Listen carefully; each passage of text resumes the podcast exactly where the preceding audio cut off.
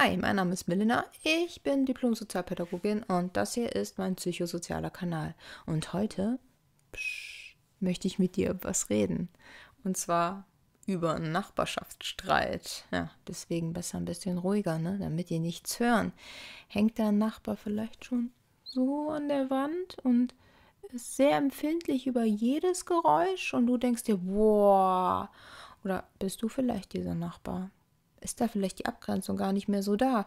Und ich glaube, Nachbarschaftsstreit, ja, da hat jeder bestimmt was zu berichten. Vor allen Dingen, wenn man in Städten wohnt und sehr eng wohnt. Denn dann hat man ja keine Möglichkeit, sich so, ja, zu distanzieren, mal Ruhe zu finden, zu sich zu finden. Und dann geht der Stresslevel, das geht ja hoch bis zum geht nicht mehr und das, dann kann das auch krank machen. Und heute geht es praktisch darum, wie kannst du dich so ein bisschen abschirmen, wie kannst du das für dich reflektieren, wie du dich vielleicht auch verhältst und darauf zu achten, dass der Stress dich nicht krank macht. Also als erstes ja, natürlich. Ähm, du kannst jetzt nicht so viel tun, wenn du Stress mit dem Nachbar hast, außer auf ihn zugehen und versuchen, offen zu kommunizieren. Ähm, ist die Frage, kannst du das? Denn es kommt darauf an, wie lange ärgerst du dich schon oder wie lange ärgert der andere sich? Denn ab einem gewissen Punkt ist da so eine offene Kommunikation nicht mehr möglich. Denn das Erste, was ich immer sage, ist, so schnell wie möglich reden. Auch wenn du dich vielleicht nicht traust. Äh, so diese Zettel hinhängen. Ich habe es mit Anfang 20, habe ich mal Sonntag so einen Zettel hingehangen und so 22 Uhr eine, eine Frau so, oh, ich würde gerne schlafen. Oder war 23 Uhr. Ich musste am nächsten Tag um 5 Uhr raus. Ich habe mich nicht getraut zu klingeln. Heute hätte ich einfach geklingelt und gefragt, ähm, was ist denn los, ne? Und die kamen rüber am nächsten Tag und die kamen auch irgendwie gerade vom Urlaub hat dann nichts dran gedacht, haben einen Kaffee zusammen getrunken. Also es ist auch kein Streit entstanden, nur ich hätte jetzt auch im Bett bleiben können und mich aufregen können, aber das ist ja auch doof, ne? Aber ich habe mich noch nicht getraut zu reden. Aber zu reden wäre viel besser gewesen. Denn äh, dann hätte ich das einfach sofort erfahren und fertig. Ja. Diese Kommunikation ist wichtig, denn wenn der Nachbar sich zum Beispiel über Dinge aufregt, über Dinge vielleicht, vielleicht ist dein Hund zu laut und er sagt aber nie was. Und vielleicht bist du auch gar nicht da und hast es gar nicht mitbekommen, dass dein Hund lauter ist. Dann kannst du ja auch nichts ändern. Oft kann man Kleinigkeiten ändern und das Problem beheben. Deswegen, wenn dich was stört, hast du vielleicht was im Kopf? Hm, vielleicht mal aufschreiben? Traust du dich rüber zu deinen Nachbarn, es zu sagen? Können ja auch irgendwelche Schuhe sein, die draußen stehen, keine Ahnung. Also sind ja oft Dinge, auf die ich oft gar nicht komme, da mich manche Dinge so gar nicht stören. Und da irgendwie meine innere Abgrenzung da manchen Dingen auch sehr groß ist. Allerdings, es kann ja auch sein, dass der Nachbar ein Perfektionist ist oder du.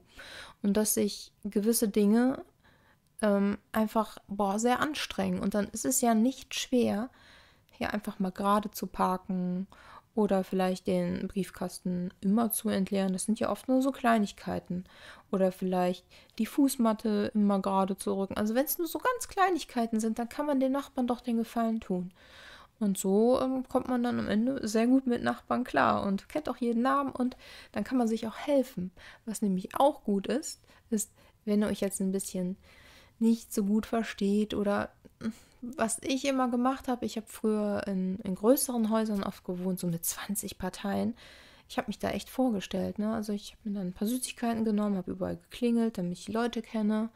Und wenn ich mal irgendwas nicht hatte, einfach mal bei den Nachbarn klingeln wegen Klopapier. Die haben am Ende bei mir geklingelt und am Ende war es so ein Austausch.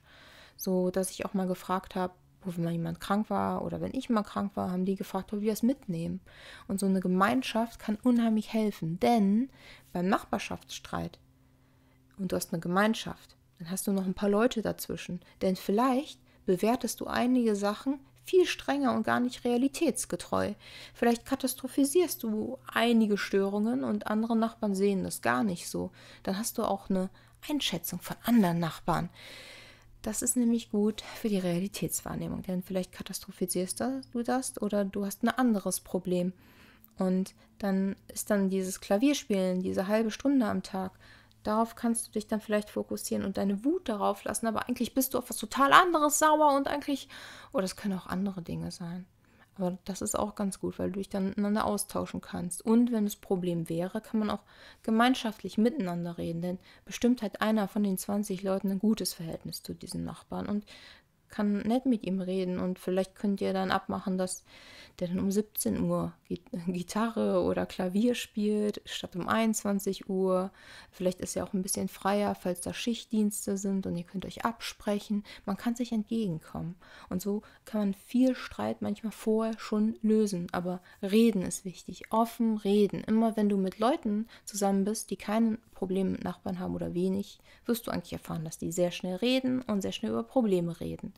Ist natürlich schwer, sich das zu trauen ein Brief ist ja auch schon ein erster Schritt. Aber miteinander reden, dadurch entsteht dann auch so viel. Denn manchmal gibt es Leute, die dann ganz viel grübeln. Das heißt, es gibt ja, ja, Schutz von Tun und die Kommunikationssachen so mit den verschiedenen Ebenen. Und ihr kennt bestimmt die Story da mit dem Hammer. Ne? Man geht rüber und man will einen Hammer vom Nachbarn und dann oh, unterwegs hat man da die ganzen Gedanken und am Ende ist bei meinem Nachbarn und sagt so, dann behalt doch deinen Punkthammer und geht dann. Und der Nachbar hat eigentlich gar nichts gemacht. So Kommunikationsebenen, Sender und Empfänger ist halt, hm, ja, da ist halt viel drin, ne? Und äh, bei diesem Nachbarschaftsstreit sollte man auch ein bisschen gucken, inwieweit bin ich denn laut. Denn was ich dann hinterher in Düsseldorf gemacht habe, sind Noise Canceling Kopfhörer benutzen. Erstens, weil ich dann weniger Lautstärke von außen hatte. Das war super. Also Noise Canceling Kopfhörer, wow, ich liebe sie. Auch unterwegs. Es ist super, denn Lärm macht Stress und kann krank machen. Und reduzierst du deinen Lärm, wow, super. Und dadurch reduzierst du ja auch den Lärm für die anderen. Das heißt, ich habe auch geguckt, ähm, wie sind meine Schuhe. Ähm, ich hatte ein paar Hausschuhe, das ein kleines bisschen lauter war. Das habe ich auch nicht gemerkt. Ich hatte die Kopfhörer auf. so, mein Mann hat mich ganz schnell darauf hingewiesen. Ist nicht ganz schnell, aber Bescheid gegeben. Und ähm, im Fluette ist dann auch jemand gesagt. Und das finde ich dann auch gut, dass man das sagt. Oder dass man, es gibt ja diese Pöppel, die man unter äh, Gegenstände machen kann, wenn, wenn ein Nachbar zum Beispiel Möbel hat, die immer so laut quietschen, so und und dann geht das durchs ganze Haus. Dann kann man auch einfach hochgehen und sagen, ey, ich habe welche, willst du welche haben? Und der sagt dann, ach, es quietscht. Ja, woher soll man das denn wissen? Der kann ja nicht hell sehen. Vielleicht hat er auch gerade wieder neues und Kopfhörer auf, weil ich ihm das empfohlen habe und er kriegt das gar nicht mit. Ne? Oft sind das Missverständnisse. Natürlich gibt es auch Dinge, die lassen sich dann nicht mehr so schlichten. Ne? Und äh, ja, muss man zu diesen Schlichtungsstellen gehen am besten, gerade wenn es um Gartensachen geht. Aber oft, wenn es um diese Gartensachen geht, da gibt es ja auch Gesetze und oh, die sind aber sehr kompliziert und dann gibt es noch Gemeindeebene und da ist es besser vorher zu so einer Schlichtungsstelle zu gehen und auch viel günstiger.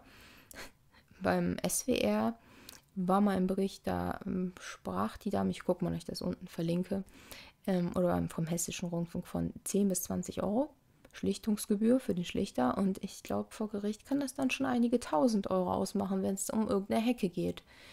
Aber da kann es natürlich auch sein, dass jemand psychisch krank ist. Ne? Also, oder da muss man auch aufpassen, wenn ein Nachbar fremdgefährdend wird oder eigengefährdend. Das heißt, wenn er sehr aggressiv wird natürlich oder sich selber auch gefährdet, dann hat man natürlich eine Grenze, da kann man nicht mehr reden, dann muss man leider auch mal die Polizei rufen. Und ich wünsche, dass euch das nicht passiert.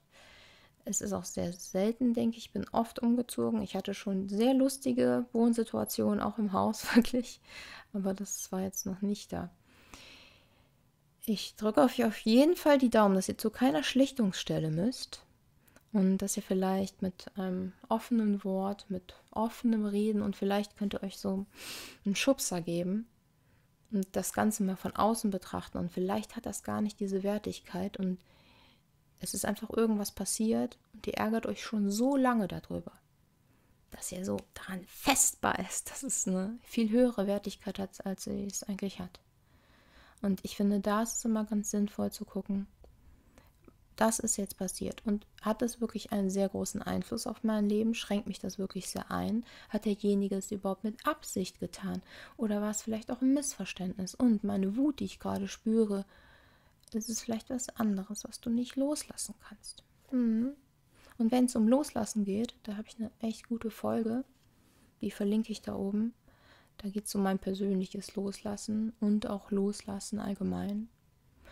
Und da ist auch eine kurze Folge zu Verbitterung, wenn du praktisch nicht von der Wut loslassen kannst dem Nachbarn gegenüber. Vielleicht hilft das dir ein bisschen dann bessere Lebenszeit zu haben, nicht in Verbitterung. Vielleicht beim Kaffee beim Nachbarn. Na, so weit muss es ja auch nicht sein, aber ich würde mich freuen, wenn du wiederkommst und wir uns wiederhören. Bye.